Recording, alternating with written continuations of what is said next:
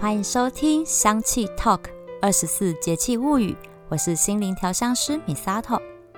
今天这一集来到第二个节气雨水，咦，难道这个时候是要开始下雨的日子吗？嗯，我们来听听算你好命的主讲人 Amber 来跟我们分享一下雨水的故事哦。有请 Amber。是命理还是歪理？让我们来好好梳理。嗨，我是 Amber 安博黄。二十四节气物语在介绍了第一个节气立春之后呢，接下来介绍的是第二个节气雨水。节气的名字叫雨水，是不是老天就要开始下雨了呢？古人真的有这么神准的猜测到天意吗？春天气温多变，现在又变化到另一个节气。我过去每年春天呢，常常会感冒，或是因为有过敏性鼻炎的关系，到了春天这个季节呢，就会特别的不舒服，很痛苦，经常鼻子难以呼吸，脑子常在缺氧的状态。呃，不知道米萨托老师是不是有什么芳疗精油的知识可以提供，让跟我有一样困扰的朋友们，可以在春天的时候呢，稍微舒缓一下呢？当太阳的位置到达黄金三百三十度的时候呢，就来到第二个节气雨水。不过，曾经雨水并不是第二个节气，因为一位皇帝的缘故。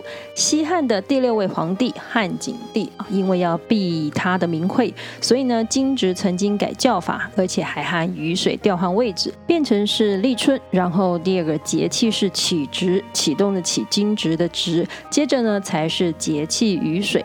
不过在汉景帝之后呢。就还是改回来了啊，照这个顺序，立春、雨水、惊蛰。呃，雨水这个节气在每年大约是二月十九日、二十日。正月十五元宵节的前后，这个时候呢，冷死人的冬天终于过去了，春天来了，气温开始回升，然后空气中的湿度呢也开始变大，是一个乍暖还寒的气温状态。这个节气叫雨水，是不是这个时候老天爷就真的会来雨水呢？其实叫雨水既有字面的意思，也有象征的意义。通常这个节气呢不一定下雨，但是空气中的湿度会变大，或是说在中国的北方。呢下雪的几率少了，因为气温回暖，所以呢下雨的几率就多了。雨水这个节气过后呢，中国大部分的地区气温呢是会回到零度以上的。古人造字呢是很有意思的事情。我们来看雨水的“雨”这个字，古写法呢是上面有一横，象征的是天，然后在这一横下面呢是穹隆的意象，有云气上升的情况。所以古人说无云不成雨，然后呢，雨这个字在穹隆下呢有四行的黑点，每一行是三个点，这个呢就更有意思了啊。首先，为什么是四行呢？是指四方。东南西北方是立体的空间感，然后三个点代表的是下雨的雨，天地气合成之后成为甘霖，同时还有卦象的含义，一生二，二生三，三生万物。不过古人记录的这个雨水节气气候情况呢，在台湾是很不同的。通常这个气候，台湾的中南部是大晴天，而台湾的北部地区呢，则因为受东北季风的影响，下雨机会是比较多的，也就正。是那一句“春雨绵绵”的形容。而在台湾，到了雨水这个节气的时候呢，各地方的农友应该都已经开始在忙碌的耕种了。渔业发达的台湾，这个时候更是适合出海捕捞作业的时候。这个时节上呢，最丰富的渔获有金鱼，还有我们之前说的黑鲳鱼、白带鱼，还有在澎湖外海呢会出现的加辣鱼。雨水这个节气呢，还是有一些民俗的，只是到了我这一代完全没有听说过，可能只是在中国的某些地方是有流传的。但是雨水前后呢，有个节日是不管台湾还是中国大家都过的，就是正月十五的元宵节了。元宵节也叫上元节或是小过年，习俗上呢，过了元宵年就是真的过完了。我的家乡台南盐水元宵节呢，比过年还热闹啊！因为盐水的风炮习俗呢，远近驰名啊。但凡有个习俗会成为节日，必然有它的典故。我们为什么元宵节要吃元宵呢？还要张灯结彩呢？传说是汉武帝的时候呢，有一个非常得宠的臣子，名字叫东方朔。这个人心地善良，也很风趣。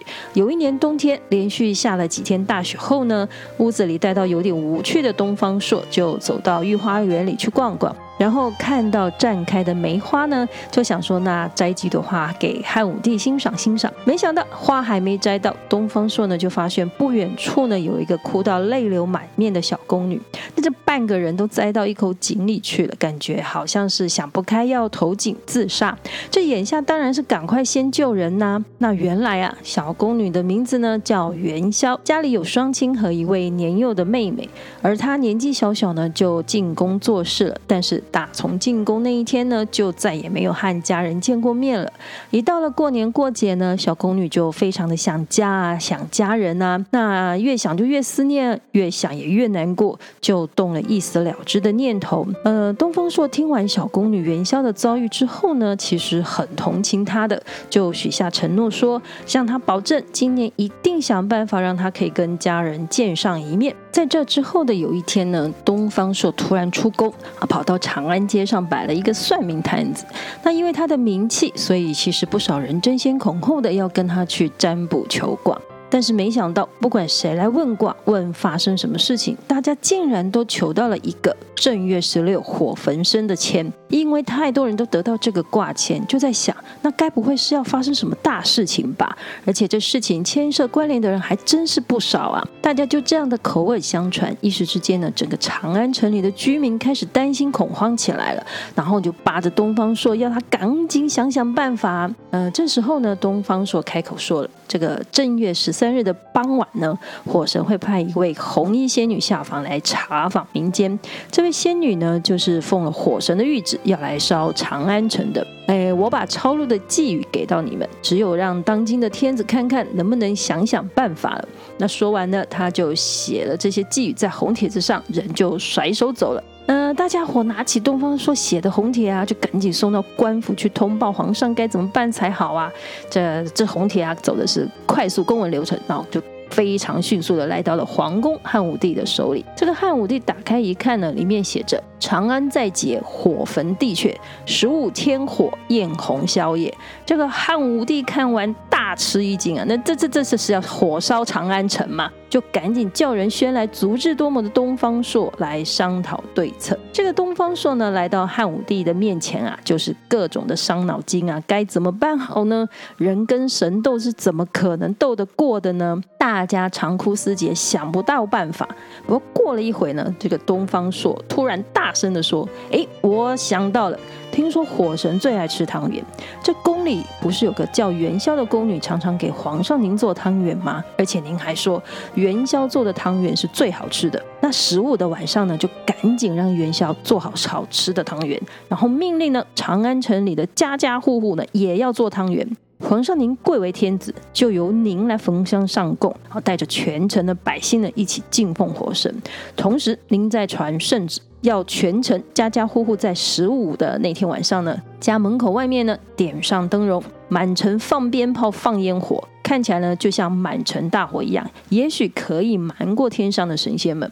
然后呢，再宣布城里城外的百姓进城赏灯看烟火，说是这样子呢，可以消除灾厄，也可以弥平之前百姓们的各种传言和不安。哎，这个方法汉武帝听完了，觉得还还不赖，还不错，那就宣布赶快照东方朔的一切赶紧办理。到了正月十五的那一天呢，长安城里到处张灯结彩，来看灯的，来看烟火的游。人呢挤满了长安城的街道，整个长安非常的欢乐和热闹啊！因为呢，皇帝又宣布大家要进城赏灯，所以小宫女的元宵爸爸妈妈呢就带着妹妹也进城了。他们进了长安城，看到皇宫外面挂了一大排很漂亮的大宫灯，而且这宫灯上面呢都还写着大大的“元宵”两个字，就非常惊喜开心的一直冲着宫灯喊“元宵元宵”。人潮杂沓的宫外呢，小宫女一直听到有人在大喊“元宵元宵”，就听着声音找过去，终于见上了爸爸妈妈还有妹妹一面。长安城呢这样热闹了一个晚上，果然平安无事到天明啊！汉武帝这下呢就更。大大的欢喜了，所以呢，就下令宣布，以后到了正月十五日呢，家家户户一定要做汤圆供奉火神，然后呢，家家户户都要挂上灯笼，要放烟火。那因为小宫女元宵做的汤圆最好吃，所以后来呢，就把这天吃的汤圆叫元宵，这一天呢，就取名为元宵节。后来还有句民间的俚语说：“雨打元宵灯。”路铺清明前，意思是说，如果元宵节当天下雨呢，到清明节前都会缺雨的。雨水这个节气过后呢，春风送暖，病菌跟细菌容易滋生之外呢，也容易随风散布，所以呢，春天也常常是爆发流行病的季节。不知道香气 Talk 的 Misato 老师这次要介绍哪些西方的古智慧、芳香疗法和精油知识呢？来帮助我们可以安然度过这气温多变的春天呢？今天算你好命二十四节气物语呢，就先跟大家聊到这里了。如果您听完这一集节气物语还意犹未尽，请记得按下追踪或关注，节目更新呢就会马上通知大家。另外，支持 Podcast 的创作，也请您不要忘了给我们五颗星的评价，打气和加油，谢谢大家。哇哦，原来元宵节的由来是这样的，不说还真不知道哎。我觉得古代的好多这种有趣的节气小故事，真的让我们都能长智慧了。我觉得，但是啦，的确，哈也像 Amber 说的，雨水的这个时候呢，是很容易爆发流行病的哦。因为呢，这时候二月底到三月初了，虽然大太阳的照射时间是比较长的。但是气温还是很低，所以古人说啊，春不减衣，秋不戴帽。好，意思是春天的时候不要减少穿衣服，秋天的时候呢就不要戴帽子。所以这个时候我们还不要急着把冬衣换掉哦，因为呢还是会有春寒料峭的情况。如果这时候穿太少，反而容易感冒的。好，那古人也有发现到这样的现象，尤其是立春啊，雨水之后，很多人就会出现了发烧啊、喉咙痛啊、咳嗽之类的症状。所以传统的中医就把这种感冒叫做春温。好，春天的春，温度的温。好，原因就在于冬伤于寒，春必病温。好，指的是因为呢，春冬天遗留下来的这个寒气的现象，春天的时候他们要离开身体了，哈，但是我们的免疫系统还没有调节完，很容易生病，就会出现了春温的现象。所以这个时候，如果你穿太少，对身体是不好的哦。尤其是像台湾，到现在四月了，都还有可能出现寒流的。所以呢，你就养生的角度来讲，你至少要等到四月之后，你才可以穿少一点点哦。那而且啊，这个时候开始春暖花开了，各种的微生物啊、病毒、细菌啊，也开始了热烈的生长繁殖出来了。好，那因为春暖花开，花粉这时候也开始散播到空气里面了。那这一些呢，在中医里面，我们就叫它风邪，风很大的风，邪气的邪，好，风邪。那从现代医学的角度，这个季节呢，就是很容易出现了流行病，然后或者是一些过敏现象。所以呢，像是流感呐，然后呢，肺炎呐，哮喘呐，眼睛发痒啊，哦，鼻子过敏啊，等等，都是在这个时候很容易发作的。那就像《黄帝内经》这一个有提到哦，风邪呢入侵人体的时候，最先受到损害的就是人的头部，所以呢，就会引发头痛啊、发烧、咳嗽这些的状况。那风邪呢？它是会在体内乱窜的，所以呢，也会连带的出现像是一些关节疼痛、皮肤起疹子的这些状况。所以啊，雨水的这个时节要注意，不要让风邪入侵到体内。好，所以这个是在春季我们生理调养上面比较好发的春温和风邪。那呢，在心理状况上哦。中医讲啊，这个时机点呢，是因为容易上肝火，然后发脾气，所以古人常常叫春发，指的是很多的旧疾老毛病到了春天就很容易复发。所以你平常是郁郁寡欢、有忧郁症倾向的人，到了春天的时候，很容易因为。外面的春天的季节变化，环境变化，然后感到忧郁啊，情绪低落等等，然后爆发了忧郁症，这些都是容易好发的一个状况。所以从现在角度的医学来讲，其实他们也有统计，春天真的是比较容易有忧郁症跟躁郁症发作的时候哦。所以呢，统整下来啦，我们在雨水这个时机点，我们呢尽量要保持自己的头和身体不要 keep 散掉红，就是不要有遇到风邪的状况。那同时，我们也要保持我们平静的心情。芳香疗法其实就可以运用了植物能量来帮助自己在这时候做好身心灵的保养。那我推荐的两支精油呢，就是绿花白千层还有月桂。绿花白千层呢，它其实是一棵树，那它的树皮会这样一层一层的剥落下来。好，这个在台湾的路边其实很多，蛮常见的，都会挂个牌子，叫做白千层。白色的白，然后树皮可以一层一层剥下来，叫千层白千层树。那绿花白千层呢，是它的亲戚，然后有绿色的花。绿花白千层它其实原生地呢是在澳洲，还有呢南太平洋的一些小岛上面。那当地的居民都会把它拿来作为对抗病毒的一些药材。那一直到了西方国家，那时候开始了大航海、大冒险的那个时期。然后法国人就到了这个区域来，对绿花白千层的药性非常的惊艳，哇，它其实抗病毒、抗菌的药那个效果很好诶，所以就把它运回了欧洲栽种，萃取出来精油，然后大量的使用。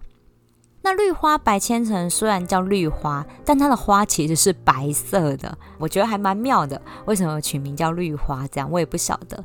但是它的花很可爱哦，它的花呢长得很像那个刷婴儿奶瓶的那个刷子。那我很喜欢它那个清新的树叶的香气，好闻起来是非常的舒服。那它可以帮助我们提振呼吸道的免疫力，避免风邪的入侵。而且呢，它的质地很温和，所以小朋友也是可以使用的。到了春天，其实小朋友很容易感冒的，像是什么肠病毒啊、流感呐，然后这一种，你知道班上只要有一个小朋友生病，很快的其他小朋友就会被传染了。除了是因为这些病毒的传染力很强之外啦，这个时间点。连大人的抵抗力都不好了，更何况是小朋友。好，所以绿花白千层它是可以增强我们整体身体的抵抗力。好，尤其像这一两年新冠肺炎期间，绿花白千层就是我很常拿来做居家熏香的一个植物香气哦。这是我第一个推荐的精油。第二个推荐的呢是月桂。好，月桂相信大家就比较熟悉了。好，就是古希腊太阳神阿波罗头上戴的那个桂冠，就是月桂叶编织出来的。因为呢，阿波罗那时候啊，他很喜欢一个美女，叫做达芙妮，然后呢，就展开了疯狂的追求。但是呢，郎有情，妹无意呀。阿波罗把人家达芙妮烦到呢，达芙妮他跑到河神那边，祈求河神，你可不可以把我变成一棵树？那河神就把它变成了一棵月桂树，然后来摆脱阿波罗的追求。那阿波罗啊，把妹失败啊，但是他真的就是很爱达芙妮了，所以他就把月桂叶编成了头冠，然后时时的带着它，让月桂跟自己同享荣光。所以现在呢，各种比赛胜利啊，冠军，我们就会说啊，那你戴上了桂冠是这样来的，有一个浪漫的传说。那月桂的香气呢？我觉得是在树叶香气里面算是比较稳重的一个味道哦。那它呢，作用是可以来帮助我们促进淋巴循环，来激励我们的免疫系统，提升我们整体的防疫力。那同时呢，它也有消炎止痛的效果。所以你有点肾掉风，然后头痛啊、流鼻水这样的状况，月桂。加上绿花白千层，它就有很好的舒缓效果了。那一样哦，它也是大人小孩都可以用的温和精油，所以呢是适合全家人使用的。那在心灵调节上呢，因为桂冠它的植物能量是拥有太阳的温暖，同时也有女性的柔美，所以它在雨水的这一种湿湿冷冷的天气的，它是可以温暖我们的心的哦。那绿花白千层，你光闻它的香味，它就是那种很爽朗的那种植物能量，所以就和它的香味一样，它是可以让人家感受到活力的。所以呢，在这个时间点，我们很容易啊懒懒的、厌世啊这一种负面的情绪，和有点忧郁的状况。那绿花白千层，它是可以给我们加油、打打气，然后呢陪我们有动力，然后继续生活下去。所以雨水的这两支精油这个配方，我会建议用熏香的方式哦。平常的时候呢，就是绿花白千层跟月桂各五滴，然后下班回到家，我们就先熏香消毒一下。然后早上起床的时候呢，我们也先熏香。出门前，我们就可以先提振自己的抵抗力，同时呢，我们内心也充满了勇气跟动力，我们再出门上班。这样就不会忧郁啦，而且呢，在雨水的这个时候哦，我们会有一个二二八连假哎，好，所以趁这个时候可以让自己休息一下，调整好脚步，我们再出发。那春季忧郁，我们就会变成春暖花开喽。所以初春的时机呢，我们要顾好免疫力，这是非常重要的。从上一集的立春，我们从养肝开始。雨水呢，我们就要开始顾好自己的呼吸道了。那接下来是哪一个节气要怎么样做好保养呢？就请你们锁定我和 Amber 的频道喽。那也请大家把我们的节目分享给亲朋好友，大家一起跟着东西方的古老智慧来养生顾健康喽。香气 Talk 二十四节气物语，我们下次聊喽。